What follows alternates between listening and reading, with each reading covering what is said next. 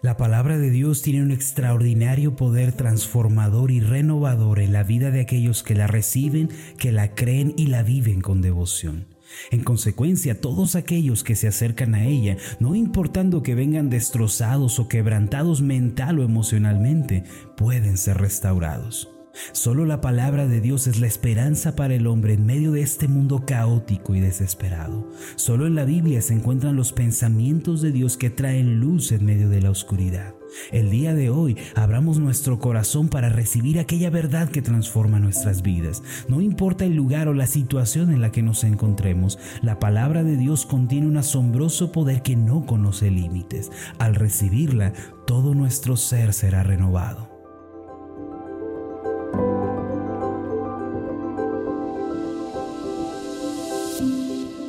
Estás escuchando Meditaciones Ascender con el pastor Marlon Corona.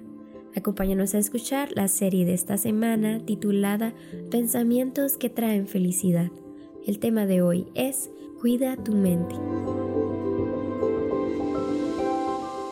Cada hijo de Dios tiene un llamado muy especial y muy particular de parte del Señor. Y este, este trabajo, esta responsabilidad es la de cuidar su mente, y su corazón. Esta es una de las responsabilidades mayores que tenemos al ser hijos de Dios, el cuidado de la mente y del corazón. En el principio, como ustedes recordarán, Dios le entregó a Adán un huerto para que él eh, lo trabajara, para que él lo cuidara. Este jardín eh, tenía de todo lo que se puede pedir, pero también Adán tenía responsabilidades dentro de él. Su responsabilidad era protegerlo y trabajarlo. Si me acompañan con su Biblia en Génesis capítulo 2, versículo 15, encontramos lo siguiente. Tomó pues Jehová Dios al hombre y lo puso en el huerto de Edén para que lo labrara y lo guardase. Estas dos cosas son muy importantes, labrar y guardar. La palabra labrar significa, obviamente, es el trabajo del campo, es el trabajo de cultivar. Es decir, que Adán tenía la responsabilidad de trabajar diariamente en ese jardín. Él debía sembrar las semillas correctas para luego recoger el fruto adecuado. De una manera asombrosa, este es el mismo concepto que usa el apóstol Pablo en la carta a los Romanos capítulo 8 versículos 5 y 6 cuando habla de ese cuidado de la mente y de los pensamientos. Este pasaje dice de esta forma, porque los que son de la carne piensan en las cosas de la carne, pero los que son del Espíritu en las cosas del Espíritu. Porque el ocuparse de la carne es muerte, pero el ocuparse del Espíritu es vida y paz. Y aquí la palabra clave es ocuparse, que es la labor el trabajo. Y es de una manera asombrosa lo mismo que se le dijo a Adán cuando el Señor le ordenó labrar el huerto del Edén. Era un trabajo de cultivo, era un trabajo de limpieza de la tierra, era un trabajo muy arduo y Pablo se remite, parece ser a este pensamiento y nos dice, trabajen, cuiden, labren también su mente. En Génesis capítulo 2, versículo 15, Dios le está diciendo a Adán no solo que labre el jardín, sino también que lo cuide y lo guarde. Sin embargo, nos surge una pregunta de qué debía Adán cuidar aquel bello lugar que Dios le estaba dando. ¿De qué debe ser cuidado el huerto del Edén? El Señor puso a Adán en el huerto de, del Edén como la antítesis de Satanás. ¿Qué quiere decir esto? Que el hombre debía resistir, presionar y expulsar al maligno a partir de la autoridad que Dios le había conferido. Ese es el significado de la palabra guardase de Génesis 2.15.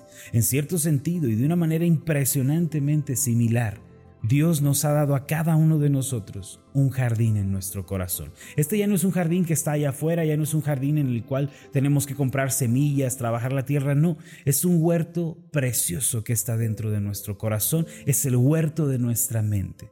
A diario, mis amados, tenemos que trabajar en ese lugar y a su vez lo tenemos que guardar de la influencia del maligno. Así como Adán fue puesto en el Edén para resistir a Satanás que ya estaba en la tierra, así también nosotros, aunque hayamos sido redimidos por la sangre de Jesús, aunque hayamos creído en el Evangelio, todavía el día de hoy tenemos que hacerle frente a esa oposición del maligno que trata de oprimirnos, de robarnos, matarnos, destruirnos. Hay que echar fuera a Satanás por medio de la palabra de Dios, del Espíritu Santo y de la oración. nosotros también tenemos la responsabilidad de cuidar ese jardín que Dios nos ha dado, el cuidado de la mente. Puede que usted se pregunte cómo lo tengo que llevar a cabo, en qué consiste. Bueno, consiste en dos aspectos fundamentales que quiero compartir con ustedes el día de hoy. Estos dos aspectos son parte de la responsabilidad que cada uno de nosotros tiene. El primero de estos aspectos es el gran esfuerzo que tenemos que hacer por erradicar los pensamientos y erradicar esas ideas erróneas, tales como el temor, la ansiedad, la inferioridad, la culpa, pensamientos como el resentimiento, el odio, el no valgo, el no puedo hacerlo, esa clase de pensamientos es nuestra primera responsabilidad erradicarlos y echarlos fuera. Pero el trabajo del cuidado de la mente, mis amados, no está completo, sino hasta que hemos sembrado los nuevos pensamientos en ella. Y este es el segundo aspecto. Mientras el primero de ellos consiste en echar fuera, el segundo aspecto del trabajo de la mente consiste en sembrar nuevos pensamientos. ¿Por qué digo esto y por qué es tan importante tener esto presente? El Señor Jesús habló en una de sus parábolas acerca de un espíritu malo, un espíritu inmundo que vuelve a un hombre después de un periodo de tiempo. Él usó este ejemplo para ayudarnos a comprender una verdad espiritual sobre el cuidado de la mente y el corazón. En Mateo capítulo 12, versículos 43 al 45 está escrito lo siguiente. Cuando el espíritu inmundo sale del hombre, anda por lugares secos, buscando reposo y no lo halla. Entonces dice, volveré a mi casa de donde salí. Y cuando llega, la halla desocupada, barrida y adornada, entonces va y toma consigo otros siete espíritus peores que él, y entrados moran allí, y el postrer estado de aquel hombre viene a ser peor que el primero. Así también acontecerá a esta mala generación. En este pasaje, el espíritu inmundo se está refiriendo a la influencia de Satanás en la vida de una persona por medio de los pensamientos e ideas. El título que el Señor le da al espíritu es inmundo. Y esta palabra es importante que la tengamos presente. Inmundo. En el idioma original significa contagioso o infeccioso. Es decir, que la obra de los malos espíritus es una obra de contagio y de infección.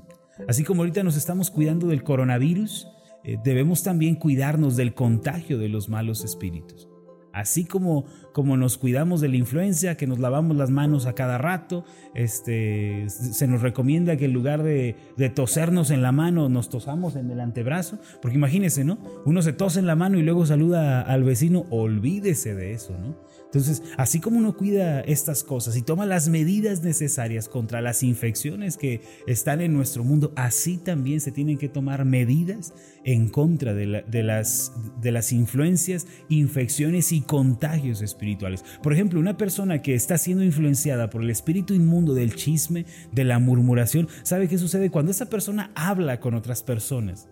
Quienes le estén escuchando corren el riesgo también de infectarse de ese mismo espíritu. Poco más tarde, aquellas personas que oyeron al chismoso o a la persona que estaba esparciendo rumores van a encontrarse hablando y pensando como esa persona. O cuando una persona también cae en el pecado de la lujuria, o cae en el pecado de la inmoralidad, a donde quiera que vaya, esa persona también va a ser un contagio. Si no tenemos cuidado, sucesivamente vamos a ser contagiados con malos pensamientos y pecados. Para que erradiquemos estos malos pensamientos de nuestra vida, es necesario que en primer lugar nos rindamos delante de Jesucristo. El hombre no tiene el poder en sí mismo para enfrentar el reino de las tinieblas por su propia cuenta, sino que necesita de la ayuda del Señor para vencer sobre los malos pensamientos. Necesitamos de la ayuda de Dios para salir victoriosos. Por eso, conocer a Jesucristo, mis amados, como Señor y suficiente Salvador, este es el primer paso para vencer sobre el mal. Si usted quiere tener victoria sobre sus pensamientos, no lo podrá hacer por su propia cuenta, necesita de la ayuda de Jesucristo. En esta parábola que leímos se nos dice que el espíritu inmundo, al no poder encontrar reposo en lugares secos, dice, volveré a mi casa. Al llegar, ¿qué es lo que encuentra según esta parábola? Encuentra orden, encuentra limpieza, la encuentra barrida, adornada, pero ¿sabía usted que los malos espíritus jamás están contentos con el orden, jamás están contentos con la limpieza? En esta parábola el Señor está usando obviamente esta dramatización para revelarnos esa poderosa verdad espiritual. ¿Cuál es? Es el secreto de mantener no solo el corazón y la mente alejados de malos pensamientos. Esa es una parte del trabajo, sino de llenar la mente con las cosas correctas para que cuando venga el adversario, vengan estos pensamientos, no hallen vacío en nosotros. En esta ilustración, cuando los malos pensamientos no son sustituidos y reemplazados con nuevos pensamientos santos, pensamientos justos, puros, dignos, entonces los pensamientos erróneos, ¿sabe qué van a hacer? Van a plantear peores ideas, peores razonamientos, que los que teníamos al principio. Y por ende la condición de la persona viene, como dice este pasaje, a ser todavía peor que la primera. A partir de esta semana, mis amados, yo quiero que por medio de las meditaciones, cada uno de nosotros podamos desarraigar esos pensamientos erróneos, pensamientos pecaminosos, pero también podamos sembrar en nosotros los nuevos pensamientos de la mentalidad cristiana que los hijos de Dios debemos tener. ¿Cuál es la mentalidad cristiana? ¿Cuál es la esencia de los pensamientos de un creyente? El resumen se encuentra en Filipenses 4.8. Ahí está el resumen de los pensamientos que debemos tener. Vamos a este pasaje. Dice de esta manera, por lo demás, hermanos, todo lo que es verdadero.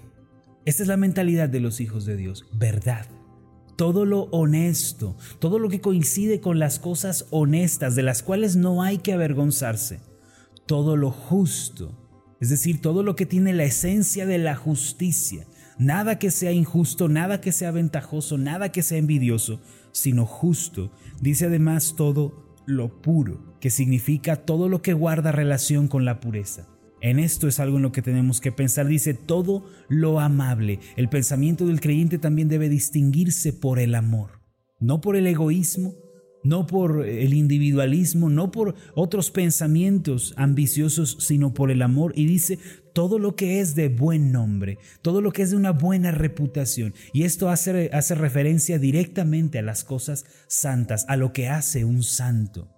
Recuerden, los santos no son los que están colgados en las paredes de, de las casas de algunos. Los santos son los que han sido redimidos con la sangre de Jesús. Todo lo que guarda relación con una vida de santidad. Dice Pablo, si hay alguna virtud, si algo digno de alabanza, concluye, en esto pensad. Este es el resumen de los pensamientos de los hijos de Dios. Todo lo verdadero, todo lo honesto, todo lo justo, todo lo puro, todo lo amable, todo lo que es de buen nombre, todo lo que es de virtud, todo lo que merece alabanza, dice Pablo, en ello fijen su mente. El día de hoy, cada uno de nosotros tiene una responsabilidad, erradicar los pensamientos malos ver eh, eh, con detenimiento, pensar con detenimiento cuáles son los pensamientos que no agradan a Dios. Pero por otro lado tiene la responsabilidad de comenzar a cultivar pensamientos que guarden relación con Filipenses 4.8. Cuando tenemos esta clase de pensamientos, mis amados, la gracia de Dios, su paz va a venir a nuestra vida. Y entonces los milagros van a comenzar a suceder en medio de nosotros. Permítame hacer una oración por usted. Amado Dios y Padre Celestial. Al igual que en el Génesis con Adán, a cada uno de nosotros tú nos has dado un huerto, un jardín para que lo labremos y para que lo guardemos. Nos das la responsabilidad de trabajar diariamente en nuestro corazón y nuestra mente, pues este es el jardín que nos has dado. Pero también nos das la responsabilidad de guardarlo del maligno. Hoy, Señor, hemos comprendido que este cuidado de nuestra mente tiene dos aspectos importantes que tu palabra nos señala. Por una parte, debemos echar fuera los pensamientos que no te agradan, pero por otro lado tenemos la responsabilidad de sembrar los nuevos pensamientos. Yo te pido, Señor, que el día de hoy nos des discernimiento y comprensión por medio del Espíritu Santo, para que identifiquemos los pensamientos que no te agradan y podamos evitarlos y echarlos fuera de nuestra vida. Pero también, Señor, que cada uno de nosotros seamos diligentes en cultivar tus pensamientos en nosotros, pues tu palabra nos dice que el ocuparnos de la carne es muerte, pero el ocuparnos del Espíritu es vida y paz. Pido, Señor, esta bendición para todos los que estamos aquí, pues cuidando la mente, trabajando en lo espiritual, tú prometes que habrá vida y paz para nosotros. Gracias te damos en el nombre de Jesús. Amén y amén. Antes de finalizar, haga esta declaración de fe conmigo. Repita después de mí. El Señor me ha dado un huerto para labrarlo y guardarlo. Es mi corazón. Allí cultivaré los pensamientos de Dios y echaré fuera las ideas equivocadas. Amén. Hola, ¿qué tal? Mi nombre es Marlon Corona, soy el pastor de la iglesia Ascender en la ciudad de Zapopan, Jalisco, en México. Le agradezco mucho por haberme seguido con esta meditación. Mi oración siempre es que usted sea prosperado en todas las cosas y goce de una buena salud así como prospera en su alma. Le invito a que ore por las meditaciones ascender y le pregunte a Dios cómo puede usted ser de bendición para este ministerio. Las meditaciones ascender son impulsadas y apoyadas por nuestros oyentes. Reciba un fuerte abrazo, que Dios le bendiga.